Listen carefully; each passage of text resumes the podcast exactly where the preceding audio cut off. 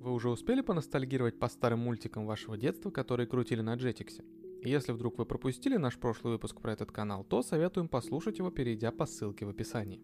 А сейчас готовьтесь к новому погружению в ностальгию, потому что мы, как и обещали, возвращаемся с историей еще одного топового канала нашего детства – Nickelodeon подарил нам даже больше крутых мультиков, чем Jetix. Блок с мультфильмами Nickelodeon показывали на ТНТ и некоторых других российских телеканалах. Достаточно просто назвать такие тайтлы, как Спанч Боб, Котопес и Крутые Бобры, и уже станет понятно, что сейчас речь пойдет о еще одном легендарном канале нашего детства. В общем, давайте разберемся, как и когда появился Nickelodeon, откуда взялось название канала и что привело Nickelodeon к его золотому веку. Ну и вспомним самые известные и легендарные мультики с Nickelodeon. Поверьте, многие из них имеют действительно уникальную историю, которая вас удивит. Первым появлением Никелодиана на телеэкранах можно считать обучающее шоу Pinwheel в 1977 году. Тогда в США появился Cube, одна из первых систем кабельного телевидения. Именно здесь и был запущен небольшой блок детского контента с передачей Pinwheel. Автор шоу Вивиан Хорнер с самого начала мечтала о собственном телеканале, а не об одном лишь шоу. Она шла к своей цели, и 1 апреля 1979 года был запущен уже целый канал все с тем же шоу в эфире. Этот канал назвали Nickelodeon. Кстати, вы никогда не задумывались, что означает название этого канала? Откуда вообще взялось слово Nickelodeon? У него есть своя история и значение. Название канала восходит к эпохе первых шагов кинематографа. В начале 20 века, еще до появления Голливуда, многие начинают пробовать себя в качестве авторов кино. Фильмов снимается довольно много, но показывать их негде, так как кинотеатры еще не придумали. Для просмотра фильмов использовали изобретение Томаса Эдисона кинетоскоп. Это устройство для одного человека. Опускаешь монетку и смотришь небольшой фильм от нескольких секунд до нескольких минут. И вот в 1905 году Гарри Дэвис и Джон Харрис открыли в Питтсбурге небольшой кинотеатр, вмещавший несколько десятков человек. Входной билет стоил всего 5 центов. Цена билета была небольшой, даже для обычного работяги, а кино набирало популярность как вид искусства, так что кинотеатр стал собирать большое количество зрителей каждый день. Такие мини-кинотеатры стали открываться по всей стране, а называли их Никелодионы. Странное название, да? На самом деле это два слова, соединенных вместе – никель и одион. Никелем называли пятицентовую монетку, на которую можно было взять билет, а Одион – это древнегреческое здание, в котором проводились театральные представления. Ладно, давайте вернемся из совсем далекого прошлого в 80-е годы 20 века. До 1984 года канал был абсолютно бесплатным и даже не показывал рекламу. Это позволило и без того популярному контенту собрать еще больше фанатов. Правда, канал очевидно был убыточным, и никто из руководителей медиакомпаний не рассматривал его всерьез. Nickelodeon был лишь отличным инструментом привлечения аудитории к провайдерам кабельного телевидения. Даже вышедшие в 1980-м новые шоу не смогли изменить ситуацию, поэтому в 1984 году руководство Nickelodeon было уволено, а на его место президент MTV Networks, который тогда принадлежал каналу, позвал Фреда Зайберта и Алана Гудмана.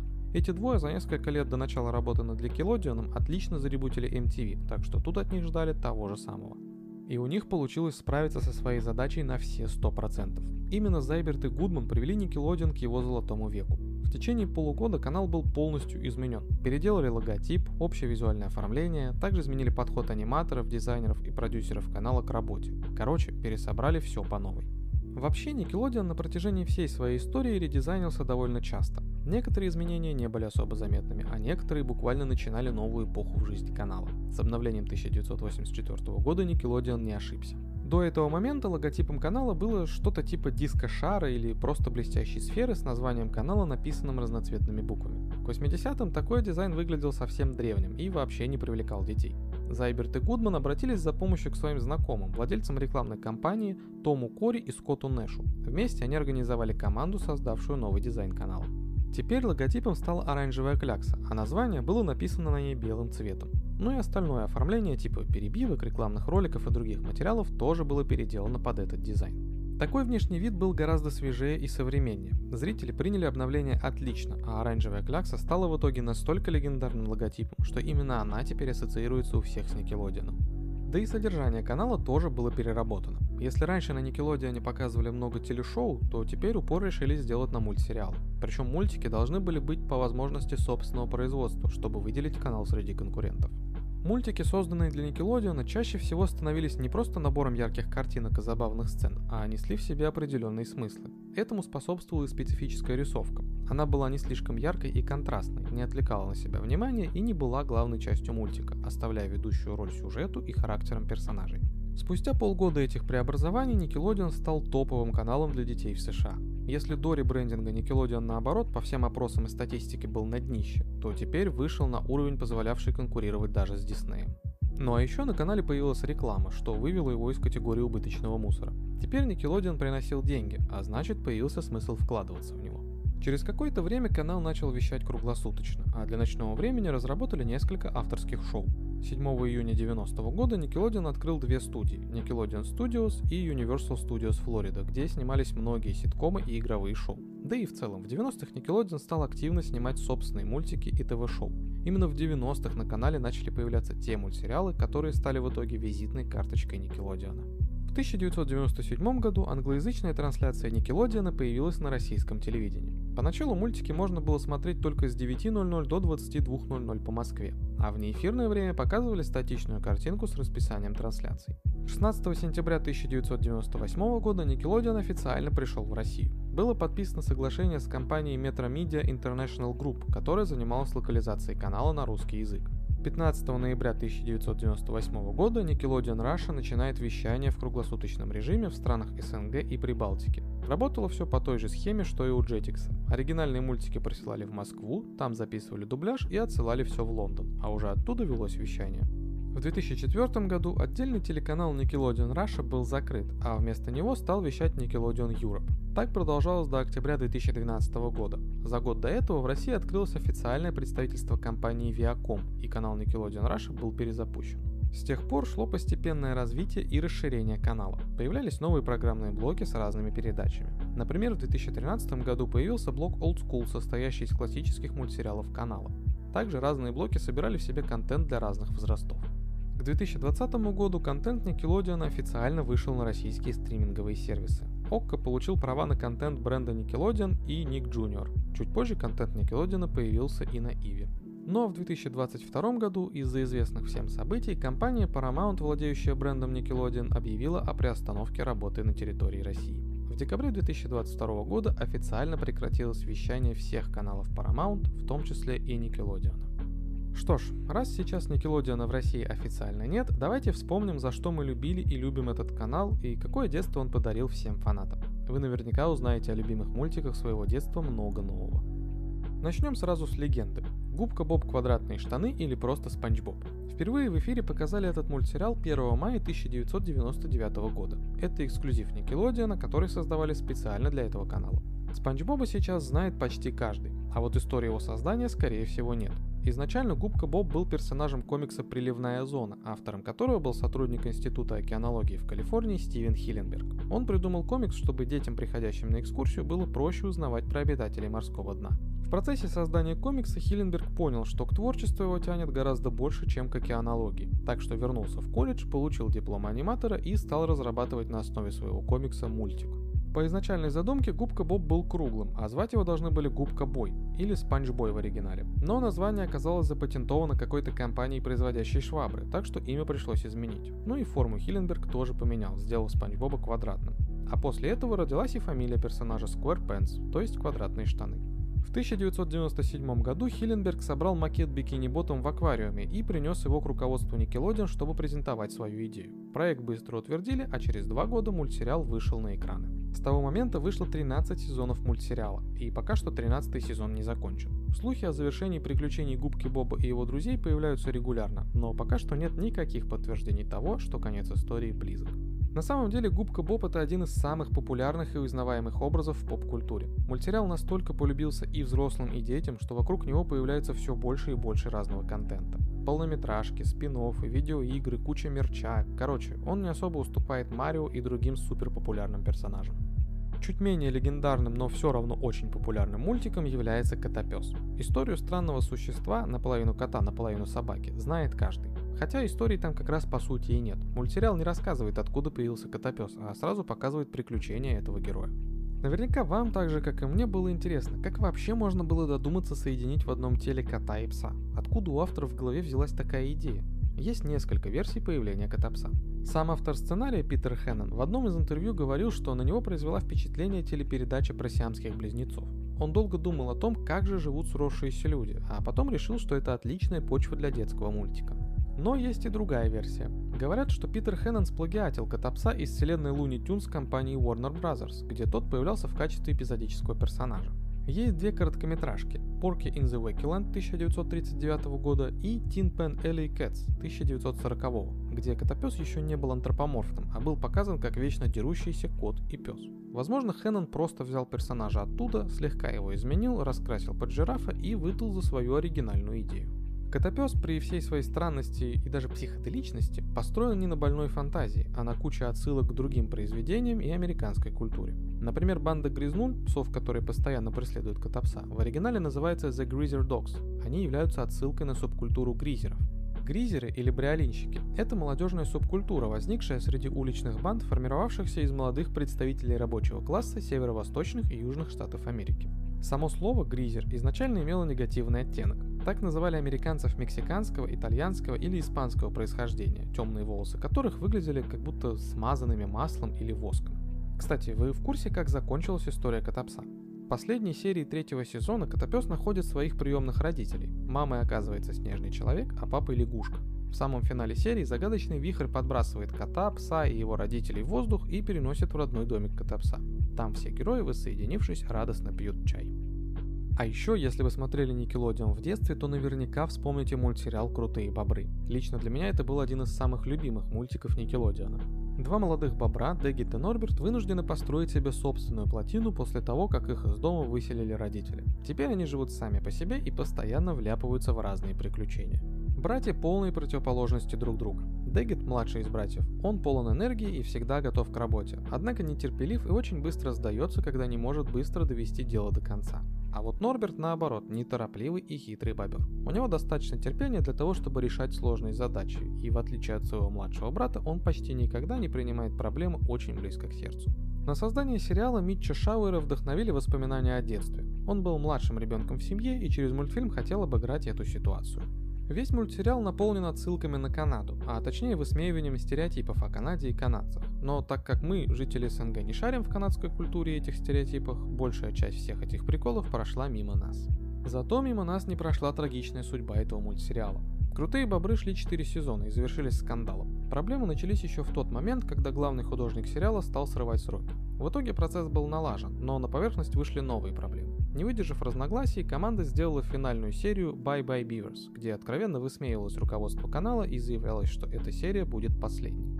Во-первых, это была явная претензия в адрес руководства, а во-вторых, аниматоры нарушили негласное правило – никогда не объявлять открыто о завершении проекта, чтобы у детей могла остаться надежда на продолжение. Из-за скандала трансляция сериала была прервана. Последние, уже готовые пять серий зрители так и не увидели, а канал сделал все, чтобы о мультфильме побыстрее забыли. Следующий, кого обязательно вспоминаешь, это любитель ракеты сладких конфет Джимми Нейтрон. Мультсериал про мальчика-гения относительно свежий. Он появился в 2002 году, а не в 90-х, как многие классические мульты Никелодиона. Десятилетний Джимми живет в небольшом городке под названием Ретровиль. У него обычная семья, обычные друзья, а учится он в обычной школе. Но при этом Джимми гений, который может из говна и палок собрать любое устройство. Он постоянно изобретает то телепорт, то устройство для связи с инопланетянами, то еще что-то футуристичное. Ну и эти изобретения начинают доставлять проблемы, которые приходится решать Джимми и его друзьям. Кстати, мультсериал вышел по мотивам полнометражки Джимми Нейтрон Вундеркинд 2001 года. Если честно, я узнал об этом только при подготовке выпуска. Почему-то я всегда был уверен, что именно успех мультсериала заставил снимать полнометражный мультик, а не наоборот. Концовка мультсериала стала одной из главных загадок для фанатов. Никто, даже авторы мультика, не могут сказать, какую серию считать завершением сюжета. В США за финал принимают серию с названием «Самый лучший», а во всем остальном мире серию с названием «Звезда новостей». По сюжету эпизода «Самый лучший» на конкурсе домашних животных судьи исключили питомца нейтрона робопса Годдарда. Пес решает, что от него больше проблем и разочарований, чем пользы, и сбегает из дома. Джимми бросается на поиски робота и находит его. А в эпизоде «Звезда новостей» произошел классический для многих сюжетов момент – поцелуй Джимми с девушкой Синди. На протяжении всего мультсериала они враждовали, но в конце концов признались друг другу в чувствах. Если у вас есть свое мнение о том, что же считать завершением Джимми Нейтрона, пишите в комментариях. Не обошелся Nickelodeon и без аниме. На этом канале показывали один из самых известных тайтлов – «Аватар. Легенда об Аанге», а позже и «Легенду о Коре». История аватара по имени Аанг стала культовой и собрала вокруг себя огромную фан-базу. Сюжет аниме довольно прост. Магический мир разделен на четыре народа, каждый со своей стихией. Племя воды, царство земли, народ огня и воздушные кочевники. В каждой из этих наций есть люди, способные использовать магию своей стихии. Но кроме них всегда существует аватар, тот, кто владеет магией всех четырех стихий. Аватар регулярно перерождается в новом теле в каждой нации по очереди. Главный герой Анг как раз является новым аватаром. Его главная цель – остановить правителя народа огня, который решил захватить новые территории у своих соседей и полностью истребил воздушных кочевников, родной народ Анга. Сериал был придуман двумя друзьями – Майклом Данте Ди Мартино и Брайаном Коньецко. Брайан и Майкл работали вместе еще со школы. Как позже рассказывал в интервью Брайан, друзья смотрели на мир по-разному, но при этом были хорошей командой, когда дело доходило до работы. В 2002 году Брайан и Майкл решили сделать эпичное анимационное шоу, и, разработав идею, сразу захотели презентовать ее главному продюсеру Nickelodeon. Получив согласие на встречу, чуваки стали готовить материалы. Именно тогда и родились известные нам детали и персонажи. Майкл вспоминал об этом позже в интервью. Как я все помню, мы просто разложили все наши идеи на столе. Скетчи, концепт-арты того, что мы хотели сделать. На одном из рисунков, который сделал Брайан, была маленькая робот-обезьяна. В ходе перерисовки Брайан решил переместить стрелу с головы робота-обезьяны на голову ребенка, который был на скетче рядом. Так и получился первый набросок Аанга. Чуть позже Майкл увидел документалку про антарктическую экспедицию. Детали этой экспедиции легли в основу лора будущей вселенной Аватара. Маленькая робот-обезьянка из кучи игрушек превратилась в Момо, а большой полярный медведь в Аппу. Друзья приступили к полировке мира и сюжета, и уже через две недели они пропитчили идею в Nickelodeon. Одной из самых сложных частей была проработка боевых стилей. Сериалу нужны были сражения без насилия и жестокости, так что Брайану и Майклу пришлось погрузиться в традиционные китайские боевые искусства, чтобы подобрать то, что подойдет для сериала. В этом деле им помогал консультант по боевым искусствам Сифу Кису. Магия воздуха была основана на Багуаджане, боевом искусстве, смысл которого заключался в использовании боевой техники постоянного кругового перемещения. Тайцзи Цюань стал фундаментом для магии воды. Плавные и мягкие движения этого стиля отлично отражены в использовании этой стихии. Для магов огня идеально подошли размашистые и чистые движения, присущие монахам северного Шаолиня, а боевое искусство хунгар превратилось в магию земли.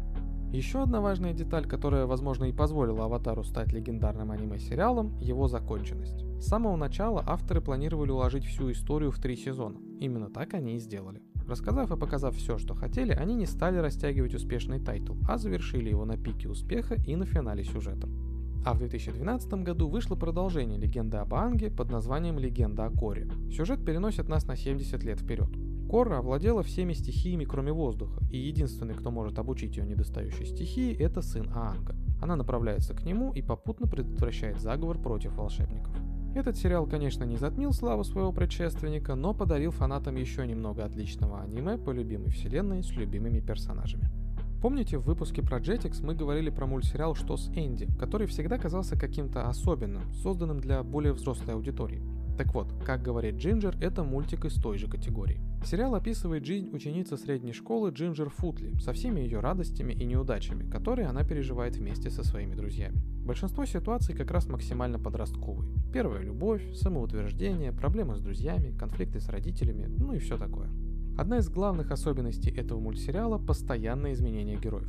Мультик же про подростков, а подростковый период настолько же быстро проходит, насколько много изменений приносит. В первом сезоне Джинджер учится в седьмом классе, а к концу третьего сезона она и ее друзья уже выпускники девятого класса. Лучший друг Джинджер Даррен Паттерсон в первых сериях носит скобки на зубах, но ко второму сезону он их снимает, что тут же делает его самым популярным парнем в школе. А еще персонажи сериала переодеваются каждый день, что не характерно для мультфильмов. Многие делают это не так часто, чтобы ускорить производство эпизодов, но Миранда и Кортни, например, меняют свои наряды каждую серию. В общем, авторы максимально детально и подробно показали всю суть подросткового возраста. Герои сериала это подростки не просто по возрасту, они действительно подростки по духу, и проходят они весь путь подростка. Они ищут себя, в их жизни все быстро и часто меняется, что выражается как раз в постоянной смене одежды, ну и в целом в изменении героев на протяжении всего сериала. Транслировался мультсериал с 25 октября 2000 года по 14 ноября 2006. Всего было снято 60 серий. В конце мультсериала оказывается, что все серии это повествование Джинджер из ее мемуаров, которые она выпустила повзрослев. Ну и еще один вроде бы подростковый мультсериал «Эй, Арнольд». Главный герой сериала – девятилетний школьник Арнольд, живущий со своими дедушкой Филом и бабушкой Гертрудой. Его родители пропали без вести, когда Арнольду исполнился год.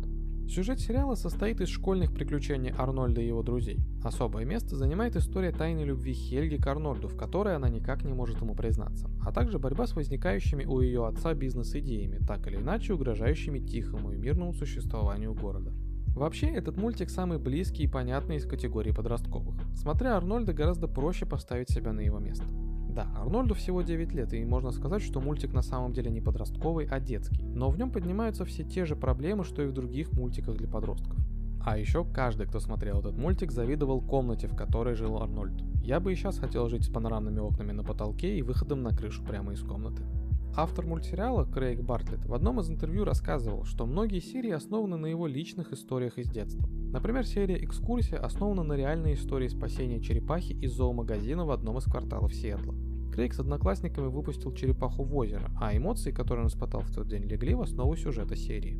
А одна из главных фишек, отличающих Эй Арнольд от остальных мультсериалов, это то, что всех детских персонажей озвучивали именно дети. Процессе создания новых сезонов это создавало некоторые трудности, так как дети росли и их голоса менялись до неузнаваемости. Например, Арнольда озвучивали аж 6 разных людей. Кстати, кто-то помнит, как закончился мультик? Я вот только недавно узнал, что в последней серии Арнольд находит дневник своих родителей, которые давно пропали в джунглях. Он понимает, что многие из фантастических рассказов дедушки о родителях были правдой, и его надежда найти маму и папу оживает. Создатели решили порадовать поклонников сериала и в 2017 году выпустили полнометражный мультфильм, в котором Арнольд находит своих родителей в джунглях. Странный вирус вогнал их в сон на 10 лет, и только сыну и его друзьям удалось их вылечить. По традиции мы вспомнили далеко не все мультики, которые показывали на Никелодеоне. Если вам не хватило ностальгии, то переходите к нам в Boosty по ссылке в описании. Там вас будет ждать дополнительный выпуск с такими мультиками, как «Дикая семейка Торнбери», «Ох уж эти детки» и еще несколькими культовыми тайтлами. Ну и завершая эту мини-серию выпусков про самые важные культовые телеканалы нашего детства, хочется сказать, что было очень приятно вспомнить их спустя столько лет. Сложно выделить какой-то из этих каналов и наделить его статусом лучшего или главного потому что каждый из них это частичка детства.